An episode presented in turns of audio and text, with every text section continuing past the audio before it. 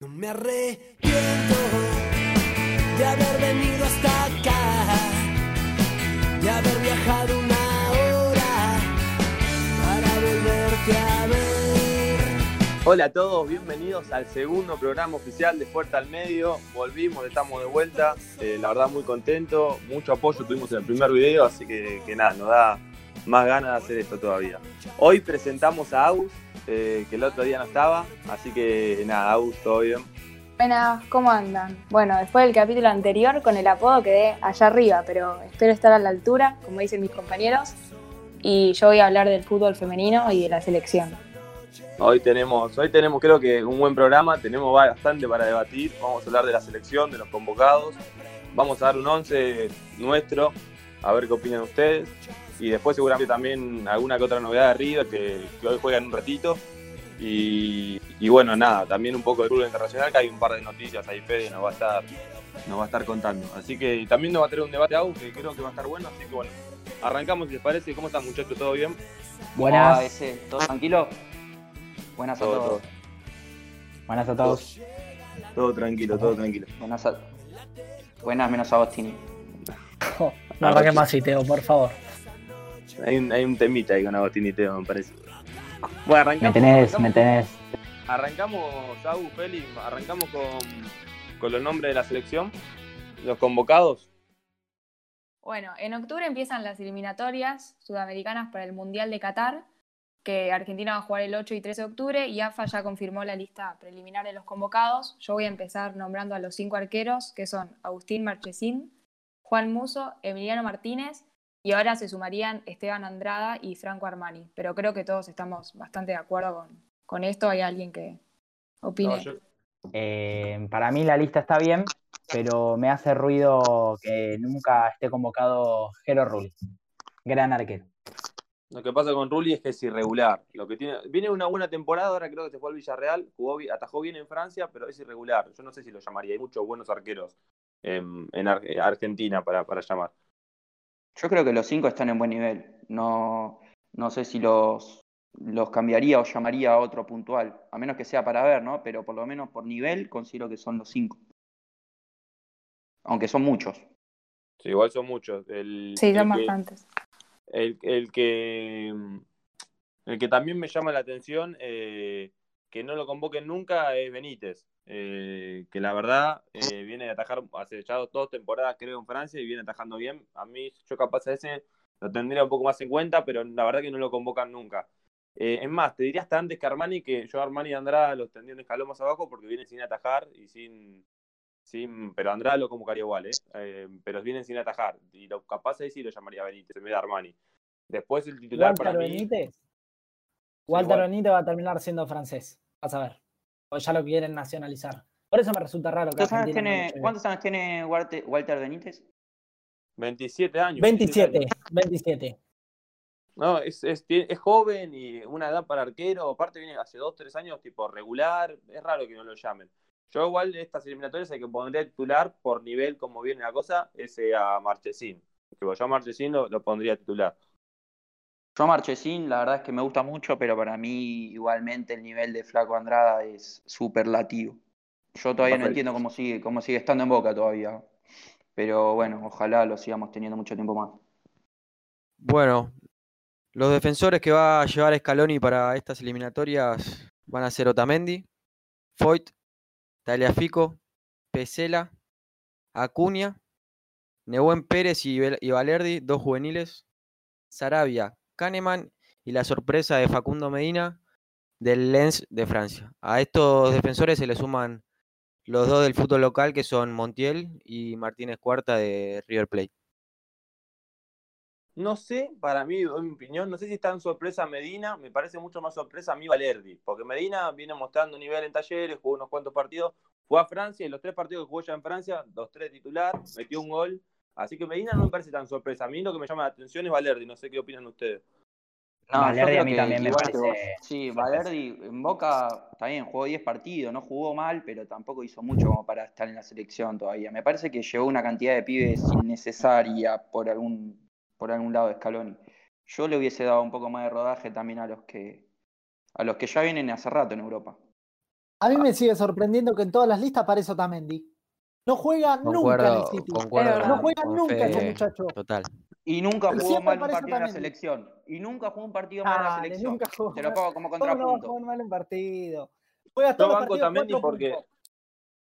yo banco Otamendi porque es referente y para y, y opino igual que Teo. Rindió siempre la selección, rindió siempre. O sea, Nunca lo vi jugar mal un partido. yo tampoco. Cuando juegue mal un rindió. partido, ahí hablamos. Yo, yo opino igual que Eh, en el Mundial 2018 lo único que hacía Otamendi era tirarle pelotazo a los que estaban en el piso, nada más. En el Mundial 2018 no había ni forma de juego, no había un estilo definido, no se sabía lo que jugaba.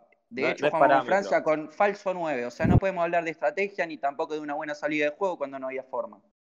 no, no es, no es parámetro, pero, pero bueno, a mí igual que me llamó la atención que no llamó, que lo hubiera llamado 10 veces antes que Valerdi, fue Alisandro Martínez. No sé si igual capaz está con Totalmente. lo que no sé. No, pero no, déjame aclararte de Lisandro Martínez, ese que bien lo trajiste. Eh, el otro día jugó con el Ajax, hizo un gol, jugó de tres. Vino, reemplazó a Tagliafico que, que lo, se fue expulsado el partido anterior y hizo un gol el otro día. Jugando de tres igual, pero Así- está jugando de, de central o de, o de cinco también. Lo están probando por varias posiciones. Encima tenés, eso con Lisandro, que es polifuncional. Te juega de 3, te juega de- de 5 tapón, te juega de, te juega de central, lo podés poner en cualquier lado y te, el chabón juega. ¿Entendés? Eso también para mí es importante. y una duda, ¿Palomino no puede entrar? No, no lo veo mal, no lo veo mal yo. Yo tampoco. No, aparte tiene una buena edad, tiene, tiene experiencia ya en Europa, está hace varios años. Sí. A Una mí me temporada gusta. le fue muy bien. A mí también me gusta. Tampoco Claro. lo llamaron, pero yo creo que se confió, llamó muchos pibes por los dos partidos que no son capaces de tanta exigencia como son Ecuador y Bolivia, y por eso tantos pibes. Pero bueno, para, Para mí se probar, zarpó. pero. Sí, Ojo con la se alfaroneta, ojo con la alfaroneta de Ecuador que lleguen a plantarse la bombonera.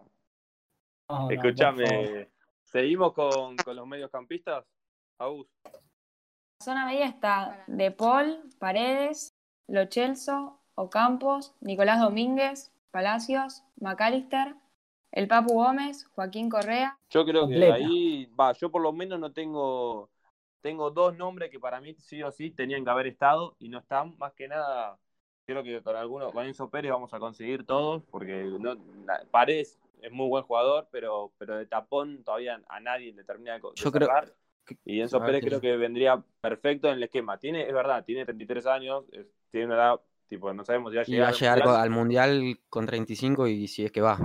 Si es que va, pero bueno, en el momento de urgencia lo necesitas, o sea, para mí te, te es una te ayuda más ahora y después verás más adelante qué pasa con Pérez y conseguís algún otro reemplazante. Y, al Y otro pasa que lo que no, lo que no tiene Argentina es un 5 tapón, tapón, 5 defensivo que, que vos decís no sube. Paredes es un 5 que juega muy bien, pero no es 5 tapón que te, que te va a hacer toda la cancha marcando. Para mí es eso lo que le falta. tengo, yo a tengo una Argentina. duda que, que hace Alexis McAllister en la selección argentina. Mamita, mamita. a mí me gusta McAllister, no lo llevo como titular ni Puro, pedo, sí, pero puro, pero puro sub-20. Hace mucho, ¿no? El otro día Es- es mucha el- acumulación de jugadores para Brighton, mí. pero, pero para mí todavía no le da como para hacer en la selección. Es mucha acumulación de jugadores que juegan a lo mismo.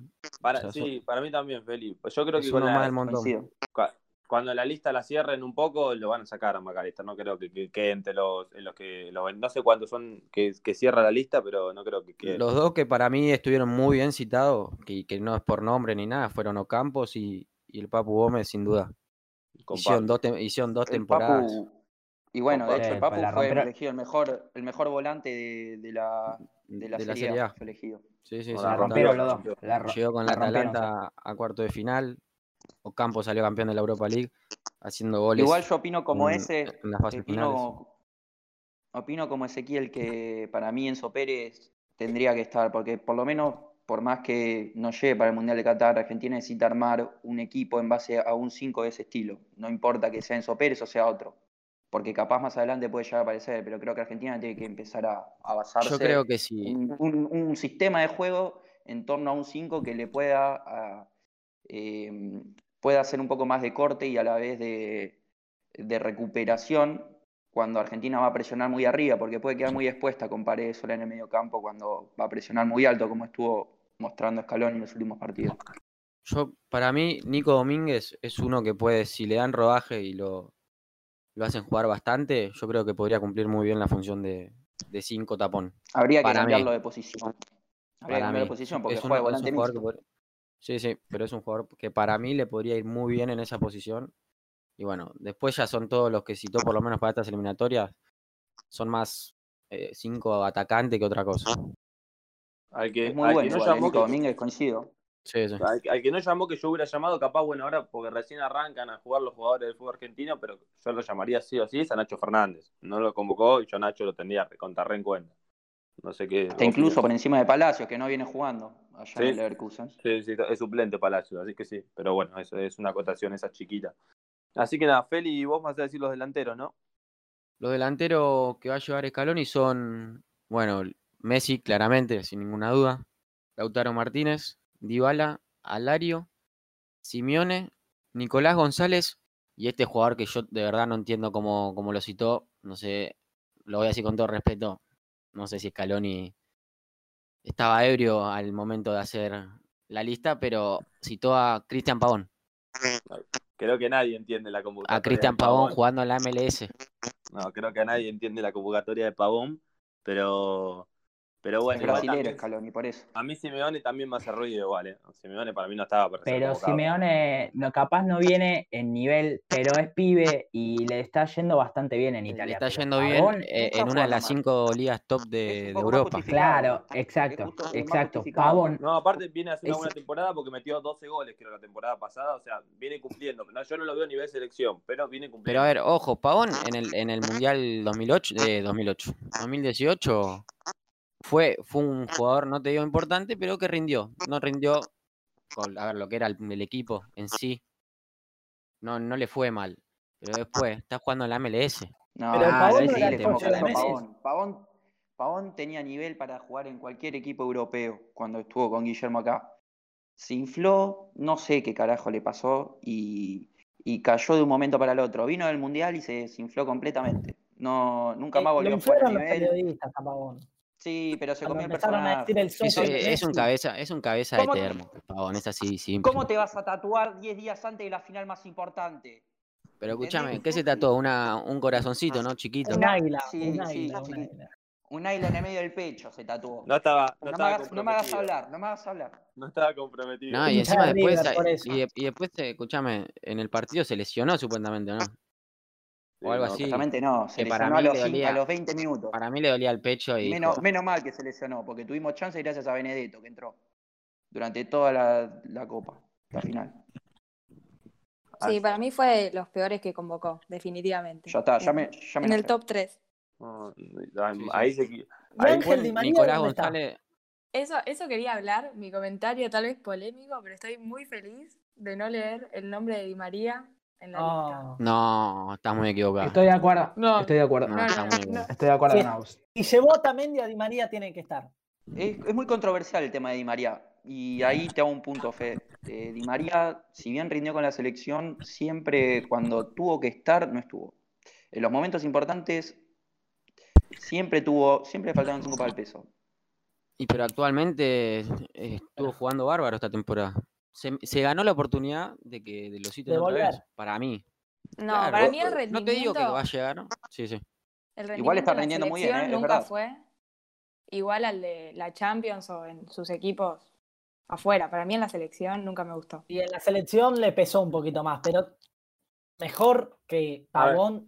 Lo- Igual está antes muy que claro Pavón que creo. No, es buen Vamos- jugador, sí, es buen Vamos a sin coincidir. Es vamos jugador. coincidir que antes que Pavón preferimos todos a Di María. Por Después eso. Llegó al final de un jugador que jugó Sí, sí. titular la- Obvio, la obvio. Que sabe lo que es jugar con la selección. Y fue, y fue jugar, y fue, y fue el mejor jugador del, del Paris Saint Germain, o sea, sin duda, eh, que, que para mí, la- de la final fue el mejor para mí Di María, encima de, de lo del otro equipo, eh, del París. Eh, pero bueno, eh, ahí... No, no, sí, Angelito, Angelito, como te digo, si bien tuvo sus cosas en la selección, hoy en día está en un nivel que, que realmente es para considerarlo, incluso por encima de algunos que convocó, como dijimos, de Pavón o, o capaz eh, Correa. Pero Correa lo que tiene es pibe y no le está yendo mal en la Lazio, está jugando bastante bien, pero bueno, no sé si se justifica todavía su A mí, convocatoria. a mí Joaquín Correa no me gusta, pero ni un poco, me parece un jugador pero Intrascendente. re- No, totalmente. Pecho, que no, no, no la toca, no, no me gusta ni un poco, no lo convocaría yo nunca. O sea, te digo que antes que ese Correa, pre- prefiero que llamen a Ángel Correa,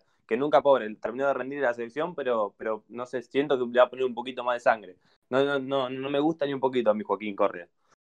Después, muchachos, se les está escapando uno que no nombraron, que es eh, hoy en día la figura del fútbol argentino, que fue convocado en las últimas horas, que es eh, Eduardo el Toto Salvio. No sé qué tendrán para decir, pero yo creo que para mí es el número, el jugador número 12 de Para esta mí selección. es, es un jugador que en el fútbol El nuevo argentino Pelé. está, están en- no, no sé si el nuevo Pelé, pero que en el fútbol argentino está un escalón arriba, eso sin duda. Le saca Se le nota no, Europa. Hay que ver cuando juegue en la selección si está para jugar en la selección. Comparto con Ah, Y La, es un la jugador- la oportunidad se la ganó, la oportunidad se la ganó porque la rompió. comparto. En el Son 2018 características de jugó igual no tiene la selección hoy en día. Sí, pero San Paoli lo metía de, de cuatro más o menos lo metía. De cuatro literal lo metía. Mamita. No, pero eso no fue es parámetro, no es impresentable. De parámetro, cuatro, ¿no? un tipo que jugaba de extremo, que te hace la diferencia en los últimos metros del área. No, ¿Cómo lo no vas es- a poner de cuatro? No es parámetro lo, de, lo, de- lo del 2018 porque la verdad que fue cualquier cosa. Ya de, de cuando se lesionó Lanzini y convocaron a un 5 tapón, ya te das cuenta que las cosas muy bien no, no, no estaban. Pero bueno, es- es- fue algo como algo distinto que yo lo de la selección. Que lo Chelsea jugó todas las eliminatorias, jugó los partidos previos y después nunca lo puso. No, no, ahí, pero ahí, para, ahí tenemos para debatir creo que todo, que todo un podcast con ese tema. Pero Que metió otra bueno. aclaración para mí impresentable, eh, cortación, que tenía en el su- de suplente a Higuaín, Dybala, y en el partido con Francia mete a Maxi Mesa. no, bueno. ¿Qué, Pero ¿Cuántos partidos tenía, cuántos partidos ten- tenía en la selección? Tres. Eh, cero, cero, cero. Pero bueno, en vez de meter a Dybala, Pero- Higuaín, perdiendo con Francia, mete a Maxi Mesa. Ahí San Pauli un resumen. Un resumen de Maxi Mesa. La figura independiente. Sí, pero pa- Sí, para entrar en sí. un, en un partido así, no, Contra- contra no, Francia. Dybala. Quedando afuera, exacto. Exacto. Y pero Dybala dijo que no jugar con Messi. Ese es otro jugador que yo espero que pueda. A ver, es muy difícil que Dybala y Messi jueguen juntos. Para mí, para mí, sí, por lo menos. Muy difícil. Casi que no podrían. Pero Para mí, si Dybala se adapta a la posición de 9, sí, yo lo banco. Tendría que jugar más extremo. del Más 9, extremo. yo creo que jugando atrás del 9 podría ir Dybala, teniendo a Messi un poquito más retrasado, A jugando mí un poco me encantaría, me encantaría que Dybala y Messi jueguen juntos. Me parecen dos jugadores. A ver, Messi, Claro. bueno, ya todo es normal, pero Dybala a mí me encanta. Me encanta lo cómo juega. Después, Y para mí para sí, mí estuvieron bien sí. convocados que con, con esto del recambio, que metan pibes y a- acá se pasaron, no creo que llamaron a muchos pibes, pero que me, para mí están bien convocados son González, eh, el 9, y, y Nahuel Pérez es el, el central. Creo que los dos vienen rindiendo. Nehuen, Nehuen Pérez. Sí. Nehuen Pérez, bien los dos. Nehuen Pérez. Vienen los dos rindiendo y, y creo que los dos, a mí me gustan mucho los dos, eh, porque los dos vienen cumpliendo en Europa y encima vienen en las elecciones, en las categorías de eh, más chicas también vienen rindiendo. Así que esos dos yo Ah, y está bien la oportunidad. A ver, para mí, ponele el, el partido con, con Bolivia. ¿Es Bolivia y cuál es el otro? Ecuador. Ecuador. Ecuador. Para mí, para mí, eso los Ojo con juveniles. Bolivia en la altura. Ojo Bolivia en la altura. Y ahí tenés Una que pensar, con porque y nos decís- comimos seis.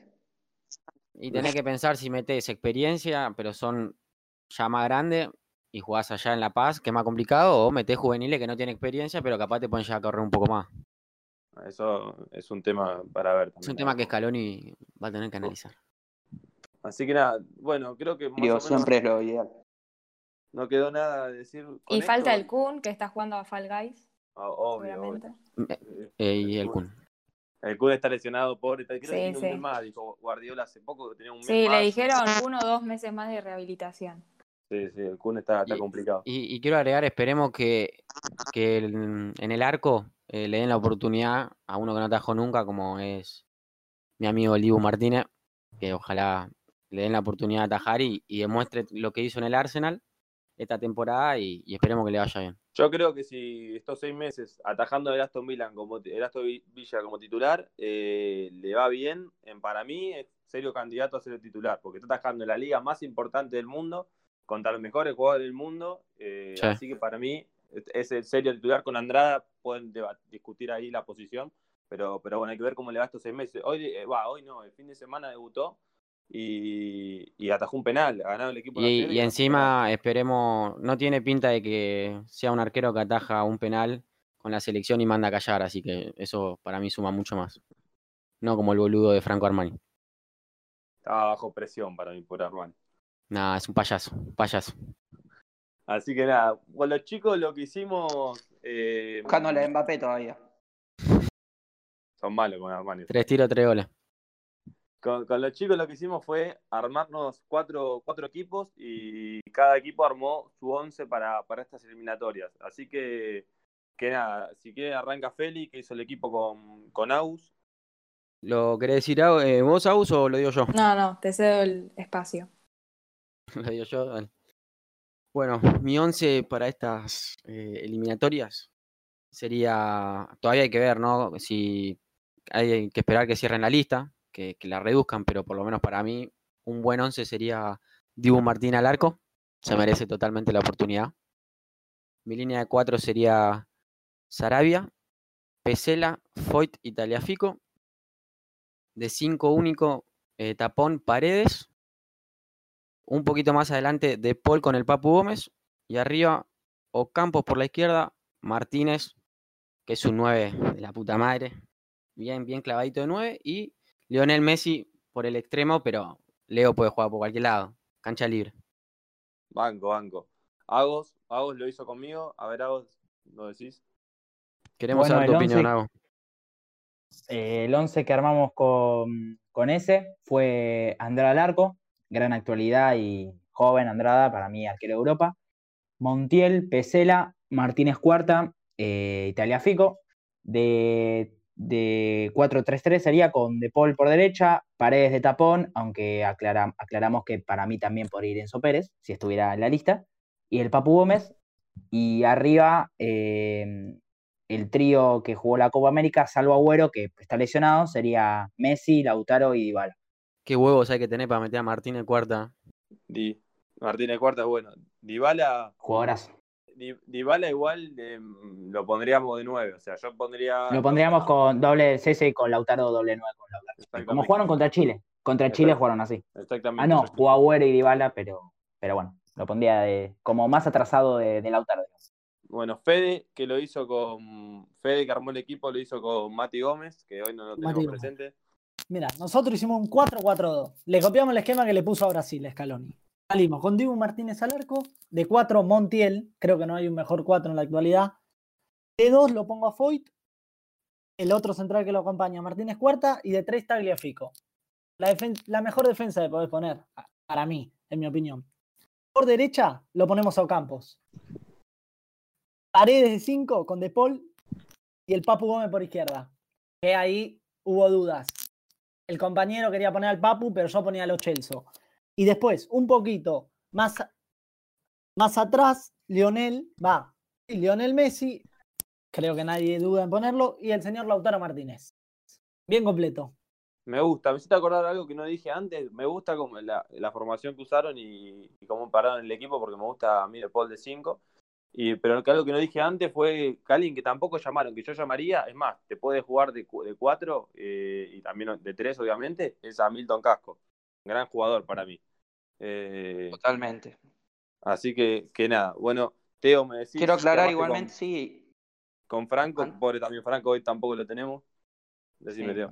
Antes de empezar mi equipo, quiero decir que mi abuela Renga tira mejores centros que Montiel. Ahora sí, voy a decir mi equipo.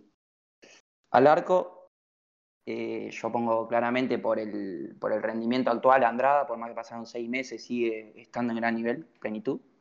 De cuatro, como viene pasando últimamente con la selección, que viene reconvirtiendo de centrales a, laterales, eh, hoy en día no veo otro más que poner la opción de Foy. Otamendi con Kahneman como segundo central, que viene jugando hace mucho tiempo en gremio, que para lo que lo discuten, Kahneman es bicampeón de la Copa Libertadores con dos equipos distintos, con San Lorenzo y con gremio. Jugadorazo total, perro de casa. Y de tres, Taliafico. En el mediocampo pongo a Paredes, eh, de Paul y el Papu Gómez, un poco más adelantados sobre la línea de, de Paredes. Y para darle un poquito más de juego con De Paul de volante mixto y al Papu un poco más suelto. Y, y arriba pongo el tridente de ataque, Messi un poco por el medio, siendo más enlace. Y bueno, eh, después de Messi pongo a Dybala, que buscando un poco los espacios para poder jugar en todo el frente de ataque, y a, y a Lautaro bien de 9 para, eh, para buscarlo como referencia de área. Qué delantera que tiene Argentina, ¿eh? Es una locura. Ahí, ahí no tenemos lo mejor. Y a mí. Alario también me gusta mucho, no lo dije, pero Alario me gusta mucho. Es un Eh, jugador es un buen recambio. intrascendente para mí. Es un buen recambio. pero es un recambio. jugador intras- intrascendente en el, en el Bayer Leverkusen. Juega poco o juega poco Pero mete nada. goles, eh, tiene buena estadística, Alario. El- Es suplente lo único. No se gana nunca la titula- titularidad, pero, pero cumple. Yo creo un poco de suplente, entrar y meter goles, creo que, que sirve. Ahora vamos a ver que se le fue el nuevo titular, a ver si lo empiezan a poner a él. Pero bueno, vamos a ver qué pasa. Y a ver si ganan la liga ahí alemana. Con el Bayer Lo veo, lo veo difícil, arrancó bien el Debe estar 8 cerca. 8 a 0, debut de- del campeón de Europa. Eh, así que nada, después en Instagram vamos, mi amigo Teo va a poner lo- los cuatro equipos y lo vamos a dejar a ustedes que voten a ver con cuál se quedan de, de los cuatro de los cuatro equipos. Así que nada, si les parece pasamos con, con el tema que nos va a traer Agus, que la verdad creo que, que está bueno para, para hablar. Bueno, yo voy a entrar en un debate, no sé si decirle polémico o controversial, pero que es la igualdad de salario entre el fútbol femenino y el masculino. No sé si todos saben, pero en Estados Unidos se trató de llegar eh, con un proceso legal a todo esto y no se pudo, pero en este último mes Inglaterra se sumó a los países que confirmaron que la selección de fútbol masculino y femenino iban a tener el mismo ingreso. Eso ya se vio en Brasil, Australia y en un montón de países, claramente en Argentina no es el caso, pero lo controversial de esto es que la misma entrenadora del Manchester United, que se llama Cassie, se opuso. Lo que dijo resumidamente es que para ella no tenía sentido instaurar esto por la diferencia, obviamente, de ganancia que tiene el fútbol masculino y el femenino, y explicó que era ilógico pedir a un club que en un mismo estadio de, por ejemplo, 30.000 personas, el masculino lo llena, el femenino no van ni 3.000 y pedir el mismo salario.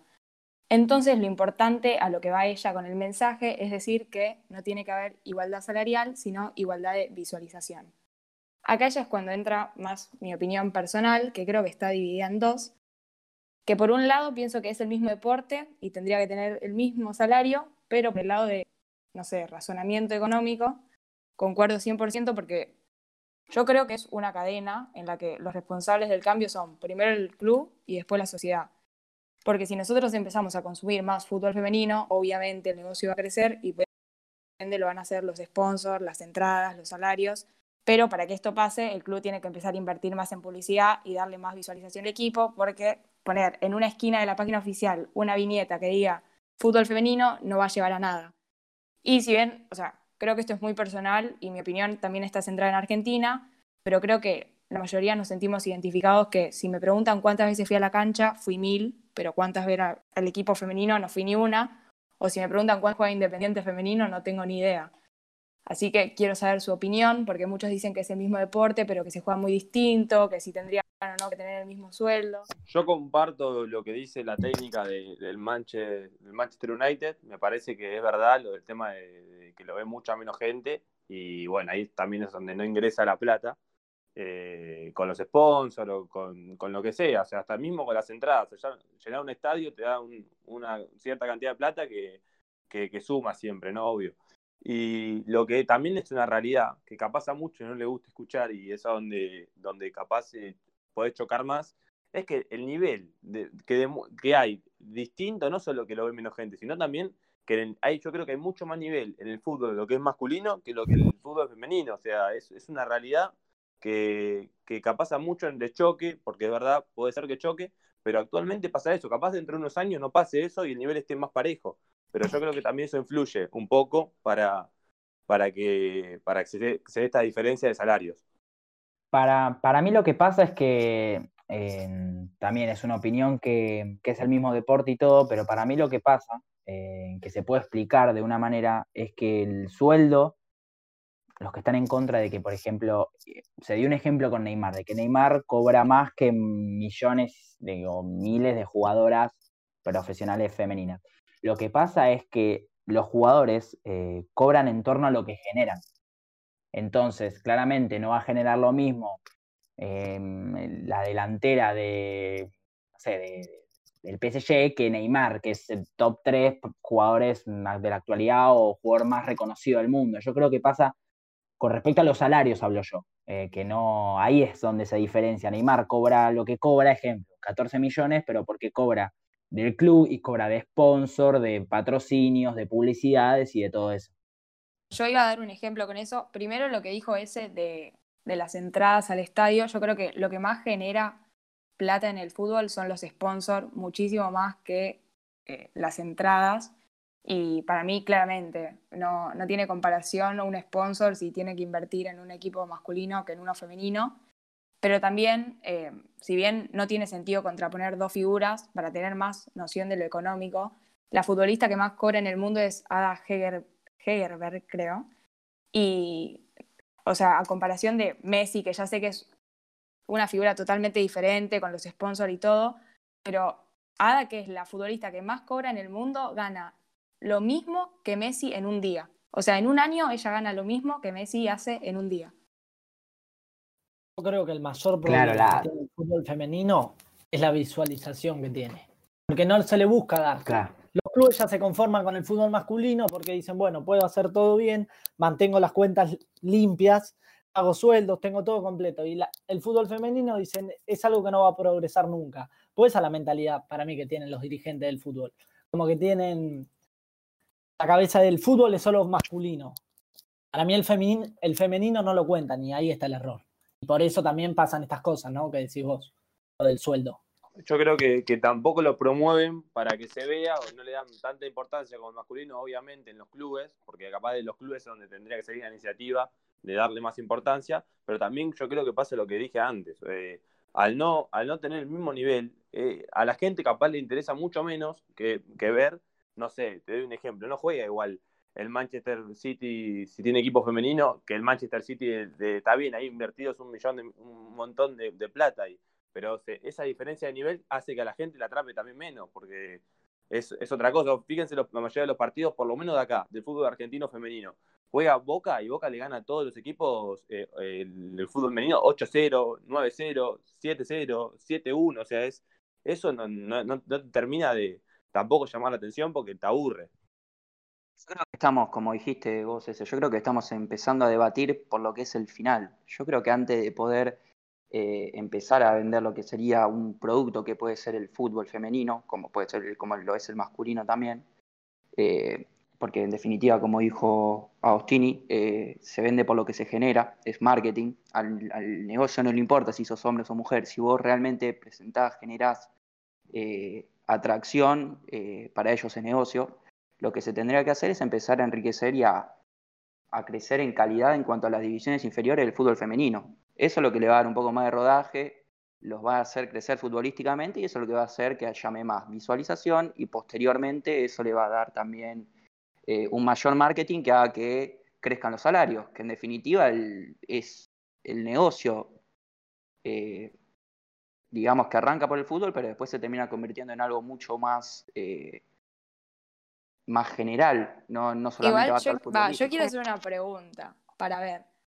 ¿Alguien de acá, de ustedes, o bueno, después lo hacemos en el Instagram también, pero ¿alguien vio un partido completo de fútbol femenino? Y el superclásico Boca River, Boca le metió, no, no voy a decir la palabra, pero le metió una prisa al equipo eh, eh, fe- femenino de River que la verdad era impresentable. No hay, no hay comparación. Sí, no, puede ganar, no puede ganar todos los partidos 14-0, 13-0. Bueno, pero eso creo que es un caso 8-0 muy puntual. pasado. 8-0. Es un caso muy puntual argentino que Boca va primero en la lista, pero creo que si ampliamos más al fútbol exterior, tal vez más Estados Unidos, creo que hasta el equipo femenino es mejor que el masculino y la brecha salarial sigue igual. O sea, ya Es sé que es un caso eso. más puntual, Es pero Eso es más debatible, eso también. Es verdad. Igual si te fijas, eh, los, los mayores salarios de los eh, jugadores que juegan en la MLS son la mayoría extranjeros porque no tienen industria propia en lo que es el fútbol, Claro. no lo generan, no sacan jugadores propios. Entonces Pues lo sí que hacen es invertir en gente, en jugadores que eh, puedan darle un poco más de show a lo que es la liga. Entonces Ahí- ahí es por donde viene el negocio. Siempre se va a tratar un negocio, no importa si sos mujer o hombre. Es verdad. Es lo que vos generes. Recién ahora, recién ahora está dando más importancia a Estados Unidos al fútbol en general y está empezando a sacar, ya hace un par de años que le está dando como más importancia y está empezando a sacar algún otro jugador joven. Hay, hay un par en Europa que, que tienen promesa todavía que pueden, pueden mejorar mucho, pero recién ahora, o sea, porque tenés a, tenés a ese, tenés al que compró recién la Juve, que no, la verdad no voy a decir el nombre porque puedo decir cualquier cosa, pero que Hakimi. también viene de, de la liga alemana. Y, y no sé si había uno, alguno que otro más, pero como que, que le está empezando a dar un poco más de importancia, yo creo. Va, está también fusionada con la liga canadiense y fíjense que Canadá también sacó a David, sacó a... Ahora hay un Tremendo lateral. Tremendo. también, también, también. Así que, que nada. Bueno, si Como- nadie tiene nada más para decir, Vean fútbol femenino, nada más. es Pero miren más el masculino. Como, como Yo- mensaje para.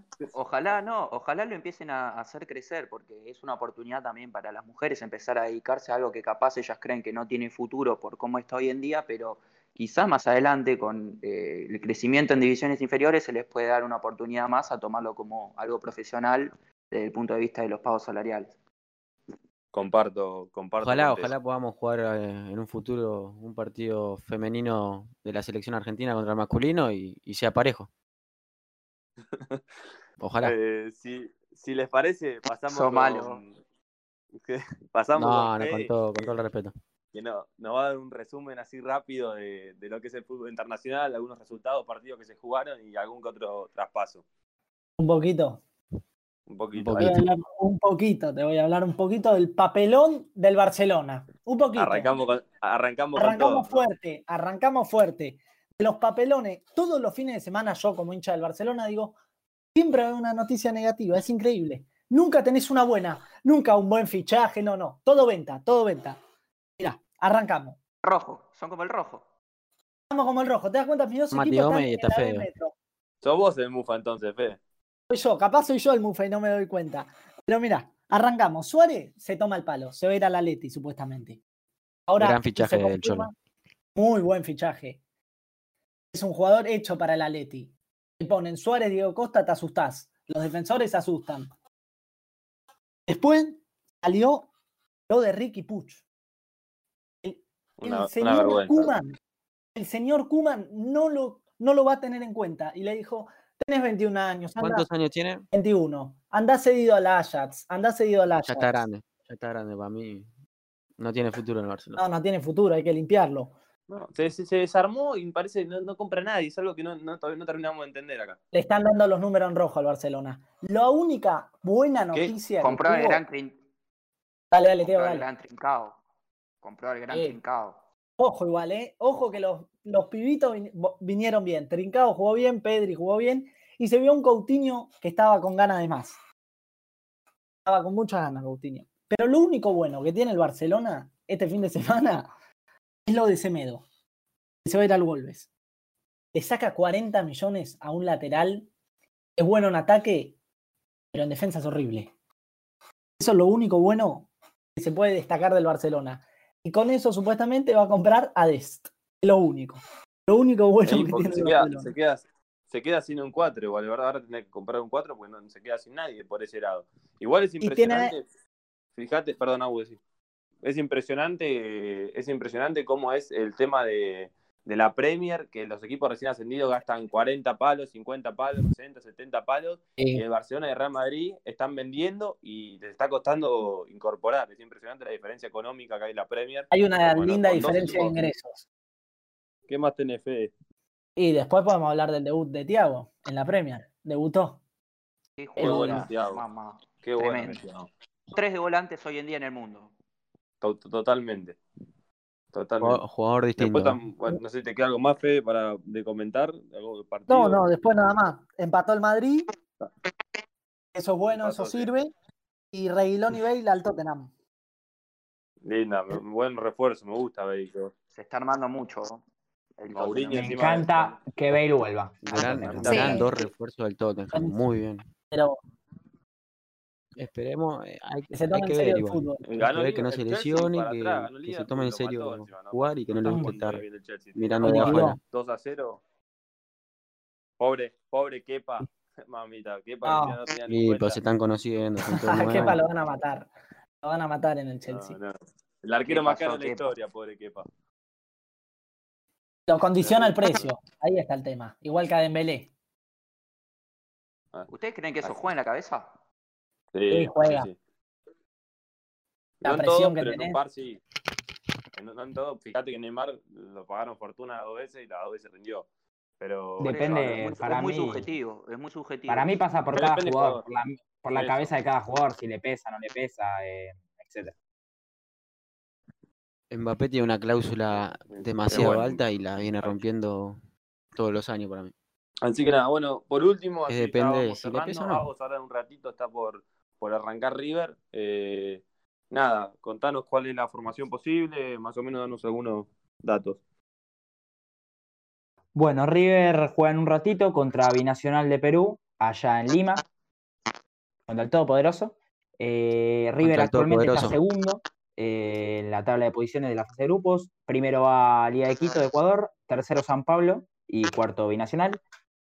River va a salir con un 11 similar al que jugó con San Pablo. Eh, la única novedad para comentar eh, es que vuelve a estar en la lista de convocados Prato, que le dieron el alta médica y entra por el pie de Beltrán. Y Casco, a pesar de que le dieron el alta porque le había dado positivo de COVID, eh, no lo convocaron por precaución. Esperemos que Mamita lo de Prato corra Está y no como la No, Hace más de un año que no mete un gol. Hace- Prato de no Igual sirve. va a estar complicado en la altura de Juliaca, ¿no? Si es que juegan ahí. Juegan ahí, ¿no? No, en donde eh, quede no, Juan no, no, no. Ah, Eh, no juegan en la cancha de. Binacional, juegan en el Claro. estadio en el que se jugó, creo que si, no jueguen en la altura. eh, si no me equivoco, voy a ignorar tu, tu chicana, porque mamita. Eh, voy a, van a jugar en el estadio donde se jugó la final con Flamengo, en el Mamita. Estadio Nacional de Lima, que hay altura, pero muchísimo menos donde es la cancha, digamos, oficial de Binacional. Por un tema de COVID, Teo, no pienses que porque Ale Domínguez Donofrio levantó el teléfono. ¿eh? Deja de pensar esas cosas. Es al revés, me parece. No, lo bueno es que esa cancha tiene muy buen. les trae muy buenos recuerdos a ustedes. Van a salir a ganar como siempre. Grande muñeco. Como vos la del Berna- Un abrazo. la del Bernabéu, la tuya. La del Bernabéu, Guarda, guarda los últimos cinco minutos, es lo único que tengo para decir. No comparemos cosas que no tienen nada que ver. Yo te hablé del estadio con el que No nos metamos en ese debate. No nos metamos en ese más. debate. No te pongas mal. Bueno, bueno, ese y también te quería aclarar que, que hoy, ahora en un ratito, eh, van a estar jugando, en una horita más o menos, 19, 15 horas, van a estar jugando mi querido Tigre del Pipo Rosito por la jornada 4 contra Bolívar. Va a jugar en el en el Matador de Victoria, no me acuerdo el nombre de la cancha, pero no importa eso, así que no pasa nada. Eh, esperemos que, que Vamos por un puntito. sacar, un eh, un puntito. punto. Por para jugar la Sudamericana. por uno. De, quedan, quedan nueve puntos. Esperemos que por lo menos tercero le cuesta. Sudamericana. Y por lo menos, si no, un puntito para. Pues no puede No, terminar Se fue, la, 0-18. se fue la mística copera de Pipo. Lo- Se fue la mística copera. Lo que pasa es que vio a Boquita, vio a Boquita. Alfaro regalado y le quiso sacar la copa y después desapareció. Pero bueno, Boca, viste, es un club en el que todos los se despiertan. que estamos, estamos esperando que se ponga en forma el chino Luna todavía. 40 años. Estamos chino. esperando que se, que, se active de nuevo y, y se pueda convertir de nuevo en el goleador de Tigre en la Copa Bueno, muchachos.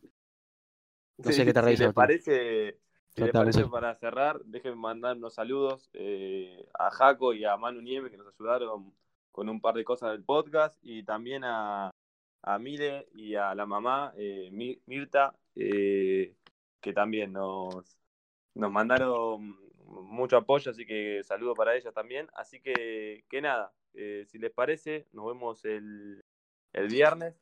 ¿Puedo mandar un Sí, saludito? Quiero mandarle un saludo a un amigo personal que tengo en España. Que nada, seguro me está viendo. Eh, Tiaguito, te mando, te mando un saludo. ¿Qué te ahí? Eh, nada, ¿Qué te hay? después arreglo, arreglo con tu viejo para, para ir ahí como un asado ahí en Barcelona y, y bueno. Po- poco gracias, serio. te mando un saludo. señor. Yo, yo te mando saludos serios, señor. Así que, que nada, eh, gracias por escucharnos y llegar hasta acá y nos vemos el viernes. Un saludo, chicos. Chao, muchachos. Nos Nos vemos. cuando llega esta noche,